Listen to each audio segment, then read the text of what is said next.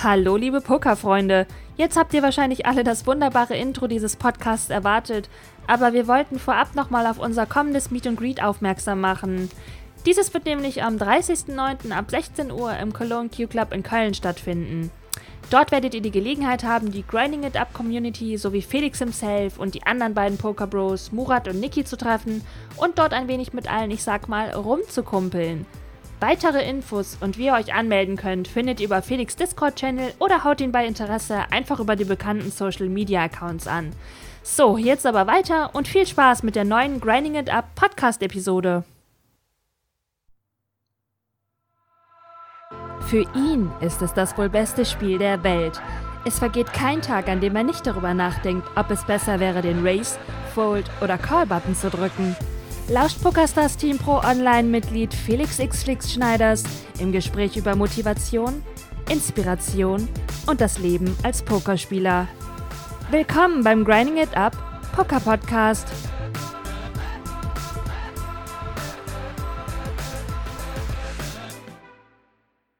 So, liebe Pokerfreunde, hier ist der Flix. Herzlich willkommen zu einer neuen Grinding It Up Poker Podcast Folge.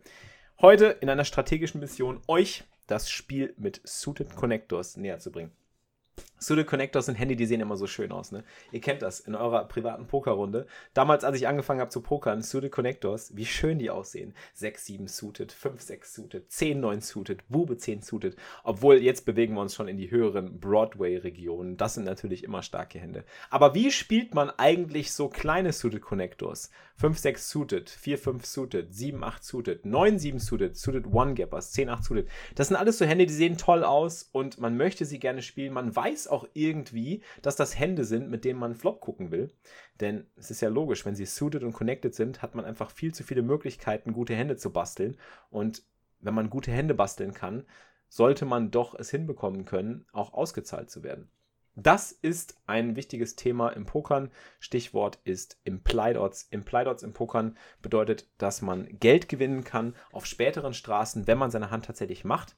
Das Problem ist, Meistens ist es ja nun mal so, dass bestimmte Hände sehr offensichtlich sind. In vielen Situationen, zum Beispiel, wenn ein Flush ankommt, wenn eine Straße ankommt und die Situation ist so, dass die Straße oder der Flush sehr offenkundig möglich wird und dass ein Gegner, der eine Mate-Hand hat, wie zum Beispiel ein Top-Pair oder ein Overpair, eben sehr schnell davon Wind bekommt oder Angst vor diesen Kombinationen hat.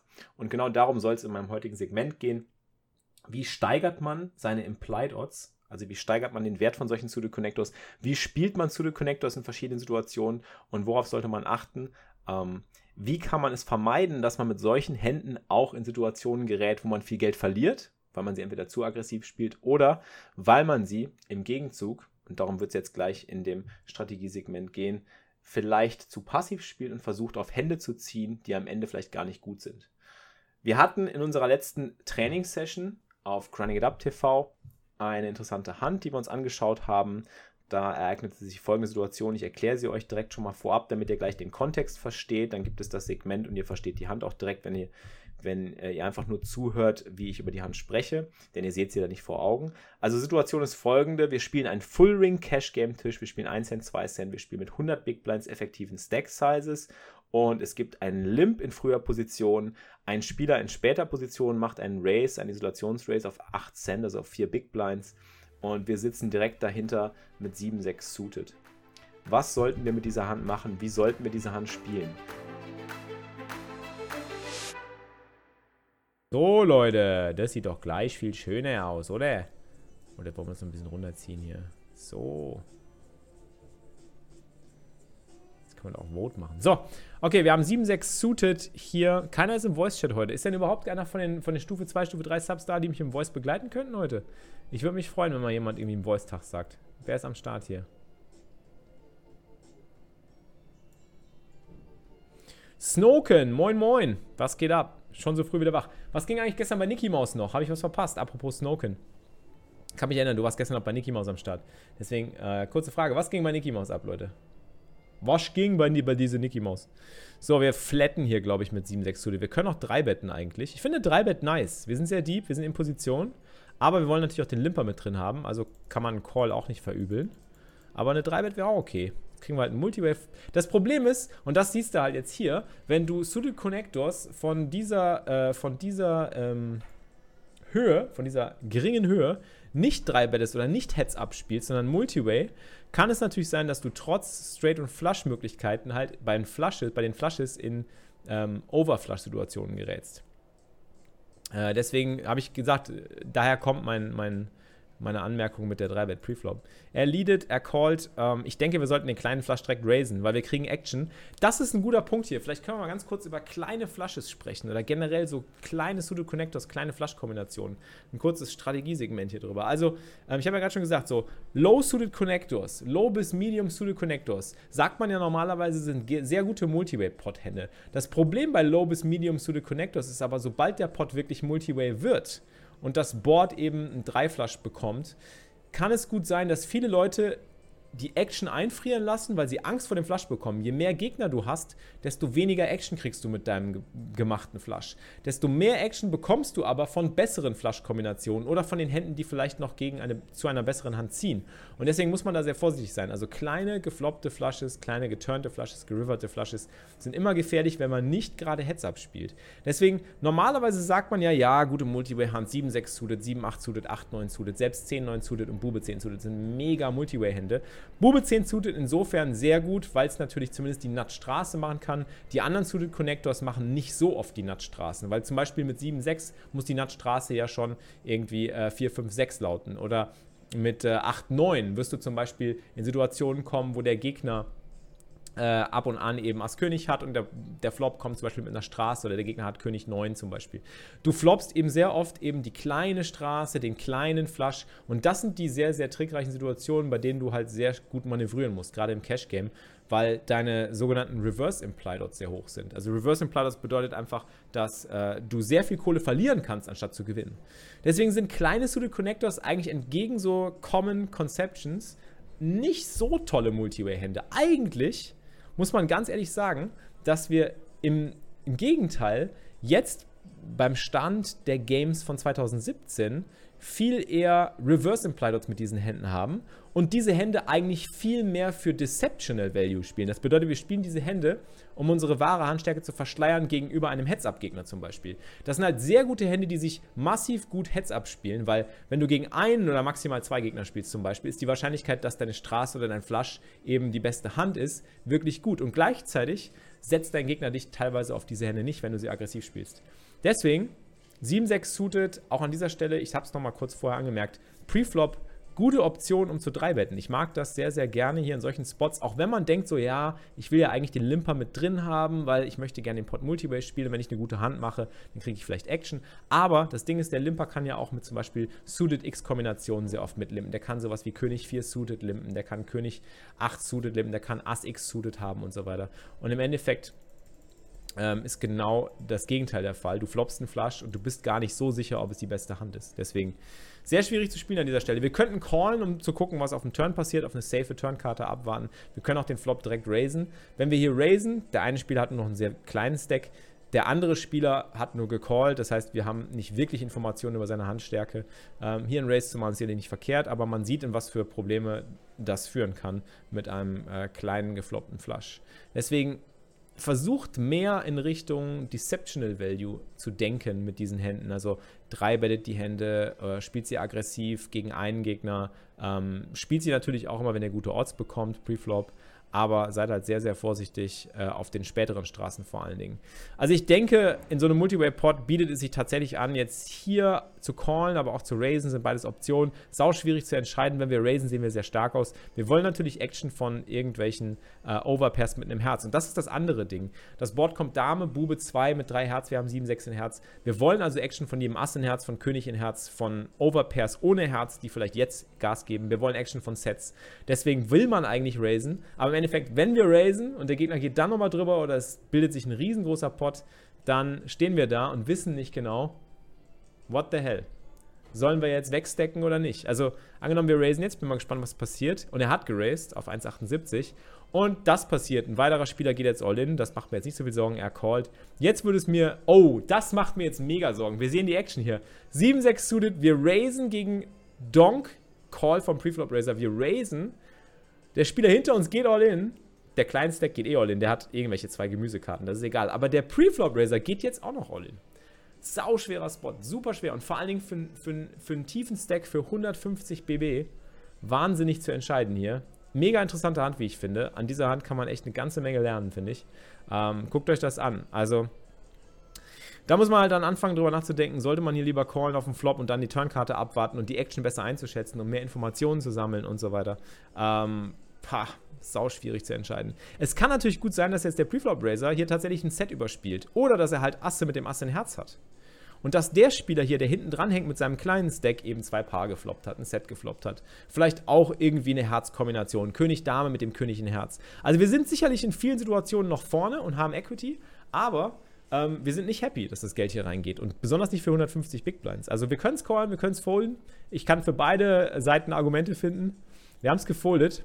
Und wir werden jetzt mit Spannung erwarten, was die beiden zeigen. Der eine zeigt Top Set mit Queens und das Board läuft zu einem Full House aus. Der andere floppt die Straße, er äh, floppt den Open-Ended Straight Draw mit der 10 in Herz, genau wie ich eben sagte. Also wir sind eben oft noch vorne, aber man sieht, was für Entscheidungen wir zu treffen haben. Das ist das Ding. Deswegen, Sudo Connectors, wie ihr seht, ich mag inzwischen die, äh, die, den Täuschungswert wenn man das auf Deutsch übersetzen will, Deceptional Value von Sudo Connectors mehr als den Multiway Value. Weil damals war der Multiway Value definitiv auch größer in früheren Zeiten, wo die Leute zum Beispiel, also ich sage euch mal ganz ehrlich, zum Beispiel in frühen Zeiten, wo man mit Poker angefangen hat, wo die Leute noch nicht so wirklich ähm, ja, kompetent waren und irgendwie ihre Top-Pairs massiv überspielt haben, wo sie ihre Overpairs auch ohne Herz massiv überspielt haben, wo keiner richtig einen Plan hatte, so, ey, da liegen ja drei Herz auf dem Board, ach egal, wird schon keiner einen Flash gefloppt haben. Und dann geht's rein und dann, ach ja, laden wir halt nach. Das war vielleicht äh, zu den Anfängen so, aber der Markt hat sich, hat sich ja weiterentwickelt, ja. Pokermarkt geht immer weiter und das Poker-Game entwickelt sich weiter. Selbst die Freizeitspieler werden natürlich auch ein bisschen besser mit der Zeit, wenn sie öfter spielen und merken, ja, in den Situationen laufe ich in den Flash. Und dann auf einmal hast du halt eine Situation, wo du eben genau in diese sogenannten Reverse Imply Dots eben läufst. Und da das Problem hast, dass dein Studio Connector eben die kleinen Flashes, die kleinen Straßen floppt und genau die Hände hat, die zwar dein Gegner nicht unbedingt erwartet, aber das macht in einem Multiway-Pot spielt das keine Rolle. Also, genug gequatscht über die Situation. Ich finde es wichtig, einfach nur zu verstehen, ähm, wann man welche Hände wie und warum, aus welchen Gründen spielt genau äh, und dann eben den Plan schon im Hinterkopf zu haben. Die Strategie muss immer schon fest im Kopf irgendwo sein. Die muss schon im Hinterkopf irgendwie hier im Köpfchen muss die, muss die parat sein. Irgendwie so, wenn ich jetzt einen Flapflosche, einen Flapflosche, wenn ich jetzt einen Flush floppe oder einen Flush turn oder einen Flush River, dann ein Flush, habe ich ja bei den Rocket Beans gesagt hier am Samstag, ne? Flush hier, geht er noch? Flush, ich habe einen Flush gefloppt ähm, dann willst du einfach genau wissen, was zu tun ist. Dann willst du nicht da stehen wie so, oh, jetzt habe ich geraced. Shit, jetzt gehen drei Leute all in. Pff, was mache ich jetzt? Fuck. Ja. So sieht's aus. Ihr wisst Bescheid. Ich habe euch gewarnt. Denkt drüber nach das nächste Mal, bevor ihr Sudo Connectors spielt, auch in Position. Sagt euch nicht immer so, ah, ist eine geile Multiware, ich gucke mir mal ein Flöppchen an. Flöppchen angucken kann ja nicht schaden. Ähm, Folden ist sicherlich außer Frage Preflop, weil 7-6 Suited spielt sich dafür viel zu gut, aber ähm, eben im Hinterkopf ganz klar zu haben, ja, das muss ich machen, wenn der Flop so kommt, das muss ich machen, wenn die Action so ist, das will ich machen, damit will ich gehen, gegen den Gegner will ich zum Beispiel gehen. Also man wüsste zum Beispiel hier in dem Spot, dass der Spieler mit seinem kleinen Stack, mit dem Open-Ended Straight Draw und dem der Herz 10 natürlich nicht immer ähm, so stark ist, weil er eben so einen kleinen Stack hat. Denkt darüber nach. Habt einen Gameplan, Leute. Gameplan ist key. Heutzutage geht nicht an die 2017er Pokertische mit einer Hand und sagt, YOLO, ich gucke mir Flop an, weiter geht's. Das ist nicht die Art von Poker, die ihr äh, in den Cash Games von heutzutage spielen wollt. Da muss ein, ein guter Plan her. Gut, das war mein kleiner. Oh shit! Wir haben einen Stufe 2 Sub von Snoken. Danke dir, Mann. Snoken, Stufe 2 Sub. Vielen Dank, es geht direkt weiter. Wahnsinn, ey. Danke dir, Mann. Snoken. Gestern hast du auch, ich weiß noch, gestern hast du bei Niki äh, gesubbt, weil ich dachte noch, dein Name äh, erinnert mich so an Snoke von Star Wars hier. Supreme Leader Snoke. Du kriegst hier einen roten Pfeil in der Wand, da ist noch Platz. Wir haben sehr wenig rote Pfeile, wir haben sehr viele grüne Pfeile. Das Lustige ist, es gibt inzwischen viel mehr grüne Subs als rote Subs. Was ist da los, ey? So, ey, weißt du was? Ich mach einfach, ich, ich lass mich nicht, ich lass mich nicht lumpen, ich setz einfach den ganzen Klumpen hier. Terence Hill Style. Snoken. Ich nenne dich einfach Snoke. Ich mag Snoke. Ich mag den Namen Snoke. Danke für deinen Stufe 2 Sub. Du darfst jetzt auch gerne in Voice-Chat kommen, wenn du willst, wenn du äh, in Coaching-Chat willst. Ja, tougher Spot hier mit 7-6 suited. Wahnsinn. Wahnsinn, Wahnsinn, Wahnsinn.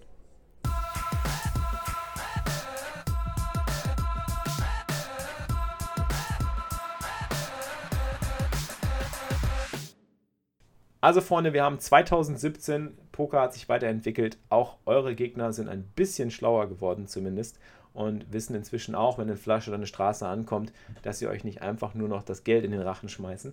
Das war vielleicht früher der Fall und äh, deswegen konnte man auch viele Hände immer gut Multiway spielen. Heutzutage sieht das ein bisschen anders aus. Man muss auf der Hut sein, man muss vorsichtiger sein und man muss einfach auch gewiefte Strategien sich entwickeln, um diese Hände profitabel spielen zu können. Man muss gute Spots finden. Ähm, mein Tipp ist eigentlich immer der gleiche. Versucht Situationen zu finden, in denen ihr auf der einen Seite eure Implied Odds steigert also die Möglichkeit, Auszahlung zu bekommen. Und das tut ihr, indem ihr eure Handstärke versteuert, durch Aggression zum Beispiel, Preflop oder Postflop. Oder versucht, eure Reverse Implied Odds zu verringern, indem ihr zum Beispiel in Multiway-Situationen früh genug aussteigt oder eben auch wirklich tighte Folds findet, wenn die Action zu groß wird und ihr die Möglichkeit seht, dass sehr viel stärkere Hände, größere Flushes, stärkere Straßen möglich sind und ihr zu viele Gegner habt. Es ist immer so ein Waagespiel quasi, so ein Balancespiel zwischen Implied Odds steigern, Reverse Implied Odds verringern. Das sind zwei Konzepte, die muss man sich immer äh, im Hinterkopf behalten.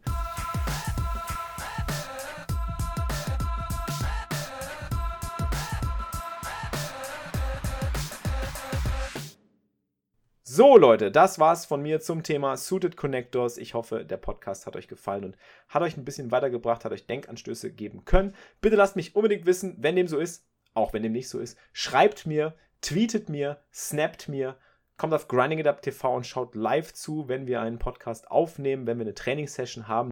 Also vielen, vielen Dank. Ich möchte mich auch nochmal bei meinen Sponsoren natürlich bedanken. PokerStars, die weltgrößte Pokerseite, Online-Pokerseite und äh, mein Sponsor PaySafeCard, Pokerbooks und IntelliPoker. Bitte checkt meine Sponsoren unbedingt mal aus, denn die ermöglichen mir, dass ich das mache, was ich leidenschaftlich gern tue, über Poker reden, Poker spielen, Poker streamen, einen Podcast rekorden und für euch Content produzieren. Ich bedanke mich ganz herzlich fürs Zuhören. Ich wünsche euch eine schöne Woche, einen schönen Sunday Grind und wir hören uns nächste Woche beim Grinding It Up Poker Podcast. Euer Flix. Always keep grinding it up, Leute. Das war's für dieses Mal, liebe Pokerfreunde. Ihr habt immer noch nicht genug? Mehr Poker-Content mit Felix bekommt ihr täglich um 15 Uhr live auf grindingitup.tv. Bis zum nächsten Mal beim Grinding It Up Poker Podcast.